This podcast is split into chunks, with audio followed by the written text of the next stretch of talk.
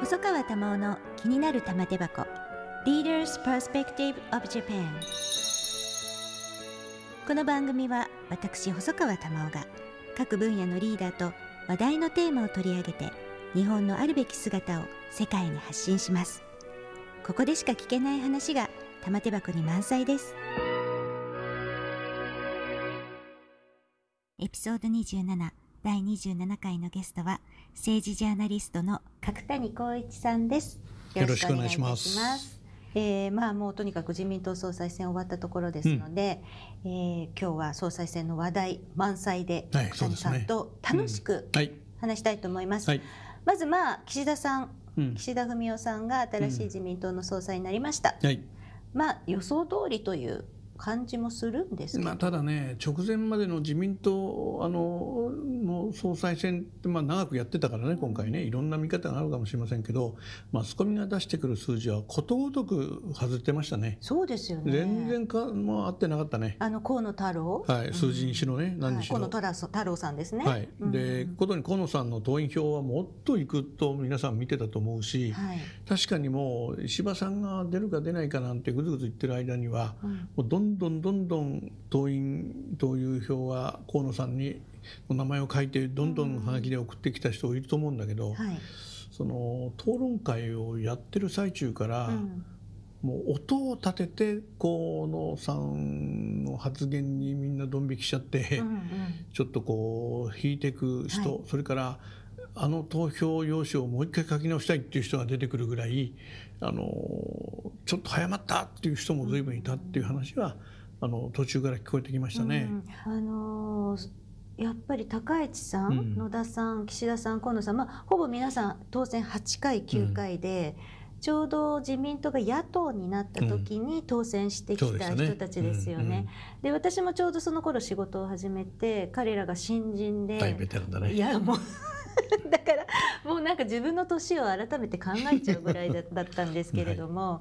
い、でもそういう人たちが本当にこうトップを目指すという時代になったなというのが、うん。う。ん、だから気さくに話してた人たちがもう総理大臣になるかもしれないっていう時代に来たらね、はい、あのなんかもう自分より年下の議員が、うん。もう細川先生よろしくお願いしますってこう言ってくる 父がいるかななんて時代になっちゃう ことまでいや長くやりましたね。長くやりましたね。でも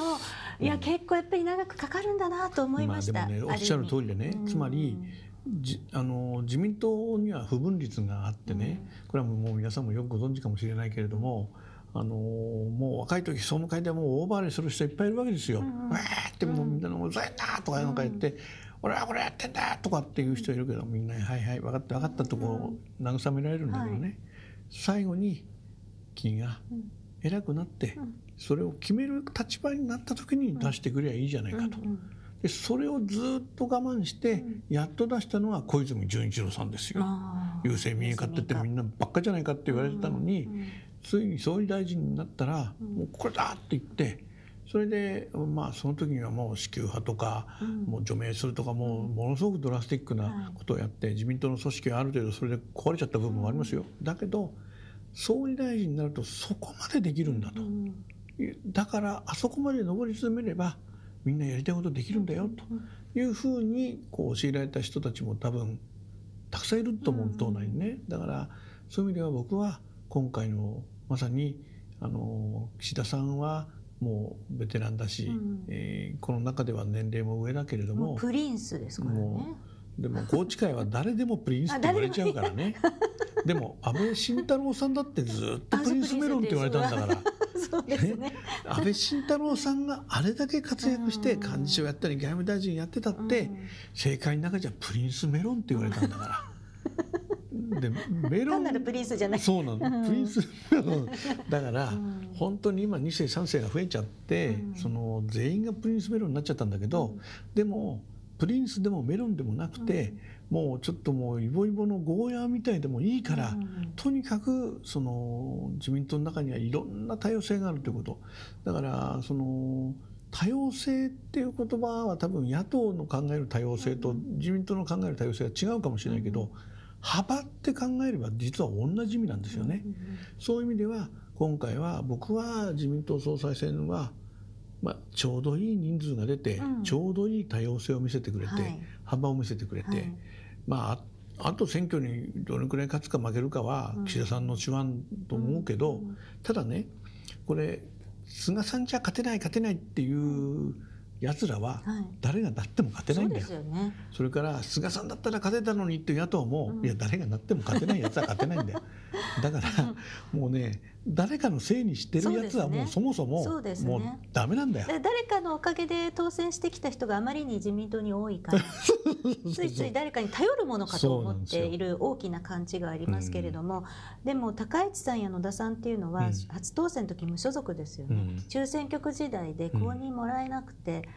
無所属で当選してきた後から自民党に入る、うん、あるいはその2人ともその郵政の選挙で結構大変な思いをしていて、うん。ね、野田さんなんか資格を立てられて、佐藤ゆかりさんと、ね、で高市さんは選挙区変えられて、そうでしたね。だからやっぱりこういう苦しいことを本当に乗り越えてきた2人だからこそこの表舞台に立てたなというふうに私なんかは初当選から知っている2人だと余計そう思っちゃうんですけど僕が一番最初河本派を持ってたもんですからね。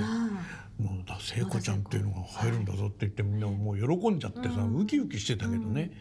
まあ、そういう意味ではその河本はもう今では麻生派に吸収されてしまって、い、ろいろこうこの間に派閥の歴史も変わっちゃったけど、やっぱり今回は派閥の力があったかどうかとか、決選投票で派閥が裏で動いたとかっていう、そのなんかこうそういう謀略士官言う人はたくさんいるけど、うん、僕は今回の選挙はよく、はい、よくみんな一生懸命考えたんじゃないかなと思うんですよ。うん、そうですね、うん、で私ねあの良かったなと思うのは結局、まあ、ちょっとコロナで、はい。えー、遊説ができなかったことで、はい、ネットを使って、まあ、あのタウンミーティングをやったり、まあ、盛んにこれやってましたよね、自民党が。でそれによってたくさんの人が見れたわけですよね。はい、で、ね、自民党の総裁選だから自民党員ではないと全く関係ないし、大体今までは日本記者クラブで討論会はやるけれどもあとはまあテレビをジャックするというぐらいで、うん、まあ、地方遊説でみんな行ってしまうから。はいあまりその政策の中身を聞くことすら、実はあまりなかった。ことにテレビは切り取れやすいからね、はい、だからネットでじっくり喋れるというのはどの候補にも満足感があったんじゃないかと思うんですよ。だと思いますね。それとやっぱりあの結構討論会も1分でとか30秒でとか、あれも一種の慣れもあるし、ああいうあのその短すぎるなと思うけれども、短いところでいかに自分の思いを伝えられるかというトレーニングが、うん、あのこうやるごとにみんなこう上手になっていく。僕ね あのネットの党首討論45回やりましたけどね、はい、あの1分で答えるっていうことができない政治家ってやっぱり最初の頃いるんですよ。うん、でね長く喋るのはいくらでもできるの、あの人たち。そうですよね。あの10分って言っても30分喋って、ありがたい。ありがたいと思いぐらいの顔してる人いっぱいいるから。でも違うんですよ。これを1分でまとめる力があるかの方が、今政治家としての能力と見られるようになったし、少なくても聞いてる人側がそのくらいでまとめてくれないと、もう何が言ったらもう難しいこと言われても分かんないとなる。でそれは当たり前で、なぜならば政策がうんざりするほどあるんだから。うん、そう考える時に、自分に関わることは何かってやっぱり有権者はみんな考えますよね、政治家はもういろんな幅のある話について俺は何でも知ってんだって気持ちになるかもしれないけど、僕たちにとってはこれが自分の生活にどう関係するかってことをやっぱものすごくこう嗅覚を働かせて聞くわけですから。だからやっぱり年金の話をね、河野さんが仕掛けたようで自爆したっていうのは、やっぱりね、やっぱここであのボロが出ると、もうまさにそれは細川さんの言う通りでね、あのでそういうのが昔はポリポリで済んだけど、もう進まなくなってるんですよ。今度はネットの怖いところは、忘れさせてくれないっていうメディアなんですよ。で後から見れるし。いくらでも検索できちゃう。見逃した人でも、うん、ほら出てるわよって言われたら見るし、うん、そうなんですよ。で今まで、えー、河野さんはあの自分の書いてたブログも入閣すると全部削除しちゃって、ね、あの自分のその言ったことや発言の責任を取らない人だった、うん、でそれをもうすでに疑ってる人たちがたくさん党内にもいて、うんはい、で案の定討論したらなんだかもうブレブレぐだぐだになっちゃった、原発問題もそうでしたね。でね、でねも一つ大きいのは、多分深さんもそうかもしれないけど、河野太郎と夕飯を食ったことがある議員がいないっていうんだよ、ね。議員でも議員で私もないですけどね。ねはい、で あの岸田さんはこれまたお酒も好きだから「うん、あいこいこいこい」のタイプなんですよ。うん、そういうタイプなんですか？嫌いじゃないのよ。あれも飲む飲む。話盛り上がるんですかね？あのね、あの大した話にはならないんだけど、あのまあ高知会が集まる飲み屋があるとかね、そういうところに行くと。もうそこそこで高知会の人飲んでるわけですよ。うん、でおおってすぐみんな合流して、うん、まあ、本当に奥芸集団と言われるけど、仲もいいんですよ。でこの絆がある種自民党の,、まあ、あの最後「絆です」って言った菅さんもいたけど 本当の絆やっぱ高知会とか派閥にあるんですね。そう考えると河野さんって誰が親しいのと、でそれは平さんとかね、何人か名前があるだろうけど。それじゃ組閣できないんだよ、あの飯も食ったことないですよと、一回もあの会合で一緒になったこともないんですよってなるとやっぱり本当はそこからで。で似たタイプに石破茂っていう人がいるんですよ。この人もちょっとこう人見知りっていうか好き嫌いが多いっていうか。お酒飲まないわけじゃないのそうなんです。でもポー高くなんですよ石破さんも。で河野太郎さんはお酒全然飲めないんですよね。はいだからといって、やっぱり付き合ったり、人の話を聞くってまあそう大事ですよ。ね大事大事。もう岸田さんのあれは誰に向かって言ってるのかって感じだけどね、聞く力、うん、そう聞く力はね、本当に党内の融和にも、それから距離にある人たちにも、門戸を開く感じになるという意味では、うん、なんだ自民党褒めちゃってんなおかしいな。自民党も褒めてますし、うん、岸田さんもべた褒めで。まあ総理大臣になられるっていうのはやっぱりねそういう褒める要素がなきゃただね一応今回は一応戦った結果だと感じるんですよ。菅さんはとにかく総裁選や論戦をしないで、無投票でなろうとして工作して失敗したわけですよね。それからあの岸田さんだってそれまでは禅譲してもらえると思ってじっと待って、ね、おとなしくしてれば 回ってくるんじゃないかっていうこう寝ぼけたことをずっと考えてたわけじゃないですか。そういう意味ではあの岸田さんが覚醒したっていうのがやっぱりあこの人も目覚ますんだっていうところが、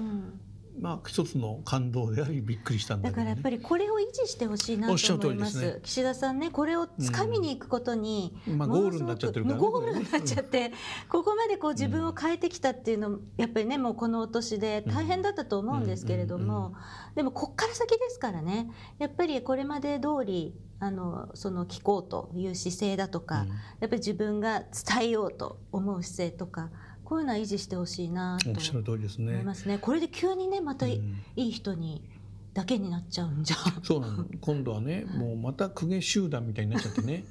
あの良きに計らってくださいなんていうふうになっちゃったら、いやそれこそ今こそ戦わなきゃいけないことがたくさんあって、それその問題定義や、その過剰向きは高橋さんが作ってくれたわけですよ今回。でそれをその岸田流にあんまりアレンジせずに、どうやって高橋さんのスピリッツみたいなものも自民党の一つのエネルギーとして抱えられるかっていうのが、まあ聞く力が問われるんですよこれからね。これからですよね。そうそう。何のために聞くかって言ったらこれからのために、聞く力が必要、まあ、あえて言えばねあのその森かけの問題とかね、はい、桜を見る会とか、うん、広島の河合買収事件とかね、はい、まあいろいろどうなってんだと国民もこう、うん、などうなってんのかななんかおかしいよなってこうぼんやりとこう感じてるものがたくさんありますよね。はい、でこれを今まではまあ腕力で潰してきた、またはその見えないように隠してきたでだからあの総裁選の初期の頃にはあのこれなんかやらないんですかみたいな質問随分飛びましたよね、はい、野田さん以外はほとんどまともな答えみんなしませんでしたよ、はい、だから安倍さんの顔色を見てるとか忖度してるっていうのだと今までと変わらない、でこれはいやあの急にその法務省に言って捜査させますなんてことを言わなくてももうそういう時代や政治の金でウハウハやってきた時代ももう終わりになると、うん、次のやっぱり政治に前に進めなきゃいけないんだっていうことを自民党の議員も、有権者も分かってきたら、自然と 3A や二階さんは退場しろと誰も言わなくても、ああもう自分の時代とは違う時代が始まったなと感じるんですよ。でそのだからそのうやむやにしていいっては言うわけじゃないですよ。だけどその市直の手を煩わせずに、この問題をどういうふうにするかっていう議論を野党がガンガン言ってる時に何を守って何を優先するかってことがもう一つ自民党にはこれから問われるんですよ。だって結局ほっぽっちゃったり隠しちゃったりする公文書改ざんしちゃうとかさ、少なくてもああ自民党ならやりそうだねって言われたら自民党の人は怒らなきゃいけないんですよ。そんなことは今までやって一度もやってこない。福田康夫さんにが怒ってるだけでみんな何も言わなくなっちゃったでしょ。だけどああいうのは誰が見てもおかしいんですよ。で役人をそれであの言うことを聞くだけあの登用してやるっていうのもやっぱりやっちゃいけなかったこと、それをこの9年間でいくつか禁じ手をやっちゃったんだよね、2人の総理大臣が。でもその2人はコロナ禍というそのなんて戦ったこともない敵にやられちゃったわけだから今度はそれをどういうふうにするか僕はね内閣改造どういうふうになっていくのか興味あるけど、例えばコロナ担当やワクチン担当を大臣として並べずに、厚労大臣の下に政治家でいいからつければいいと思うんですよ。であの厚労大臣の下にコロナ担当やワクチン担当がいるんだというふうにしないと。あの誰の手柄にするか戦っちゃうのよ。足並みも揃っていないしやっぱりこれまでの安倍内閣菅内閣は、うん、こうみんなの興味を引くような、うん、まあ、そういう人事がちょっと多すぎましたよね。うん、ね。まあ、局面変えようと、人気、まあ、例えば河野さんワクチン担当にするとか、そういうことで少しこう皆さんの風当たりを弱めようというような意味合いだけとは言いませんが、まあ、そういうこう思惑が強く出過ぎた、まあ、ね、はい、うん、ではなくて、やっぱりこうやって例えば高橋さんなり野田さんなり、まあ、他にもいろいろとですねやっぱしっかり政策に取り組んでいる議員はたくさんはいないけれども、はい、必ずいますから、うん、そういう人をきちんと登用するとか、まあ、いきなり大臣は無理でも副大臣とか政務官できっちりとその当選回数ではなくその政策が分かるということで登用するとかっていう、まあ、去年菅さんが言っていたような、うん、あの働く内閣じゃなくて何でしたっけ？仕事を 仕事に内閣じゃなくて仕事を。させてください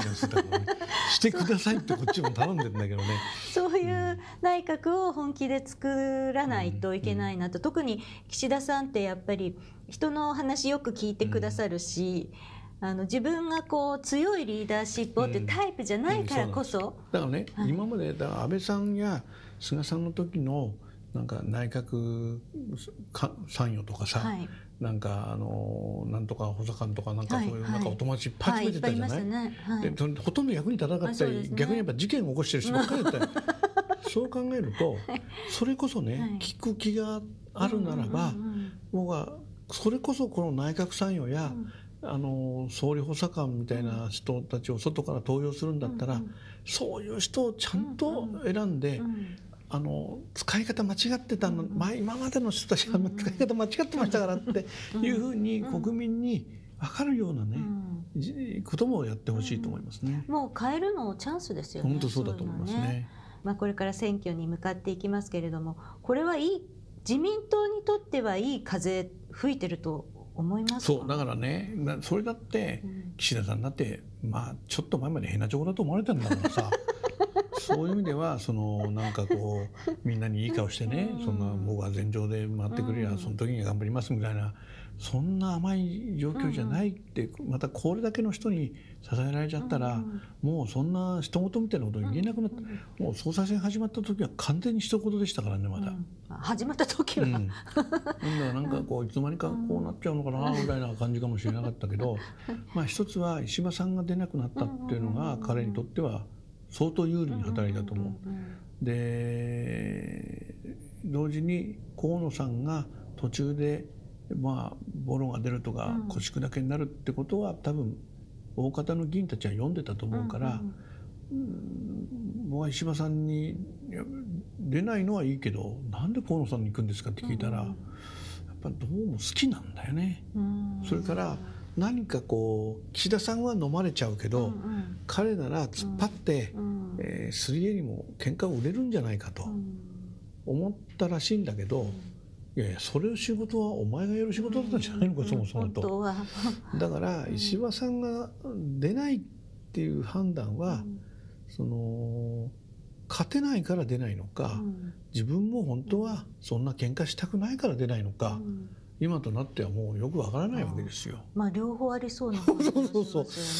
そう考えるとねやっぱりあのクラスがヘナチョコじゃ困るんでね、うん、岸田さんは相当僕ら相変わらず厳しい目で見なきゃいけないと思いますけど、うん、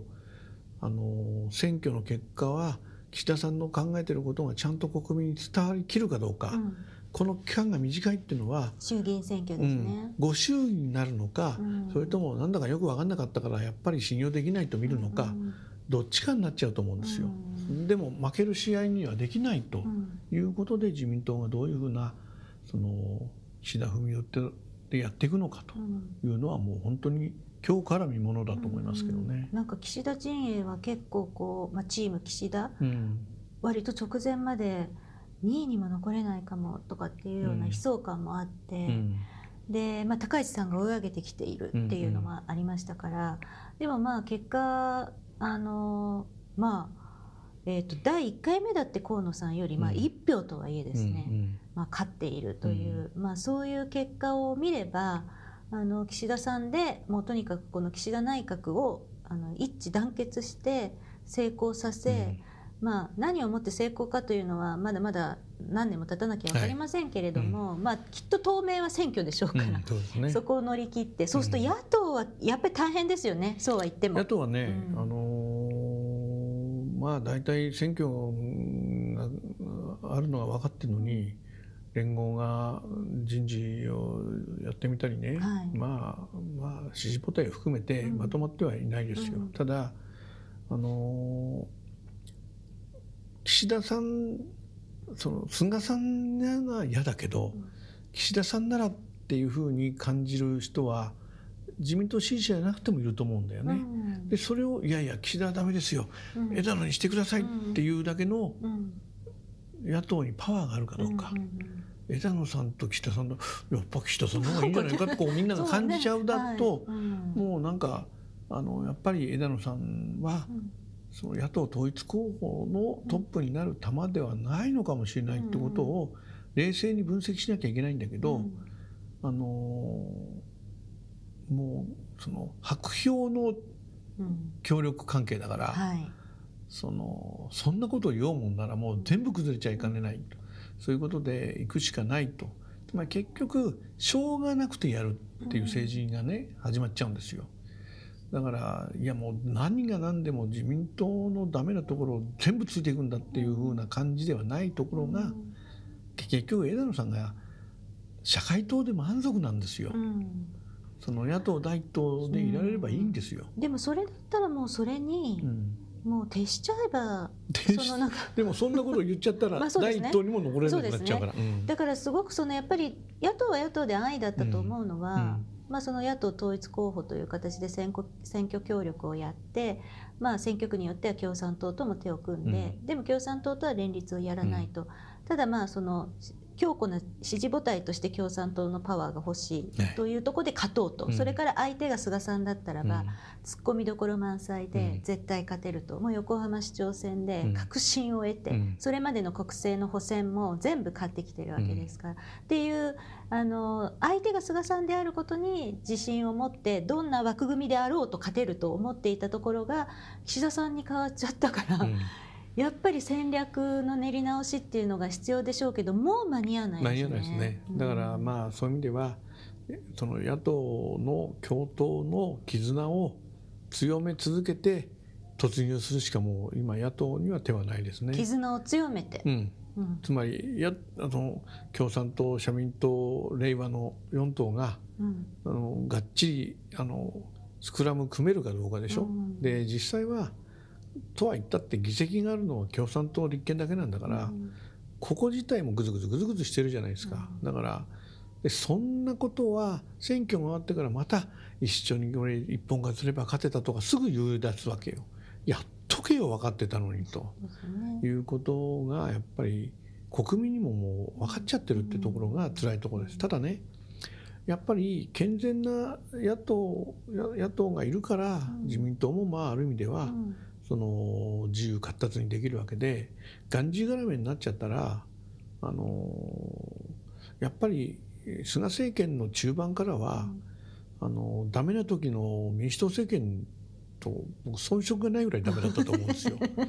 でもねメディアも国民もそうは言わないんですよ。うん、民主党はもう悪夢のようなっていうことを言ってた総理大臣がいたけど、悪夢のようなだけだけど実際悪夢だったわけですよ。そうですね。菅政権はね、はい、だからそれはそれも自民党はもうもろ手を挙げて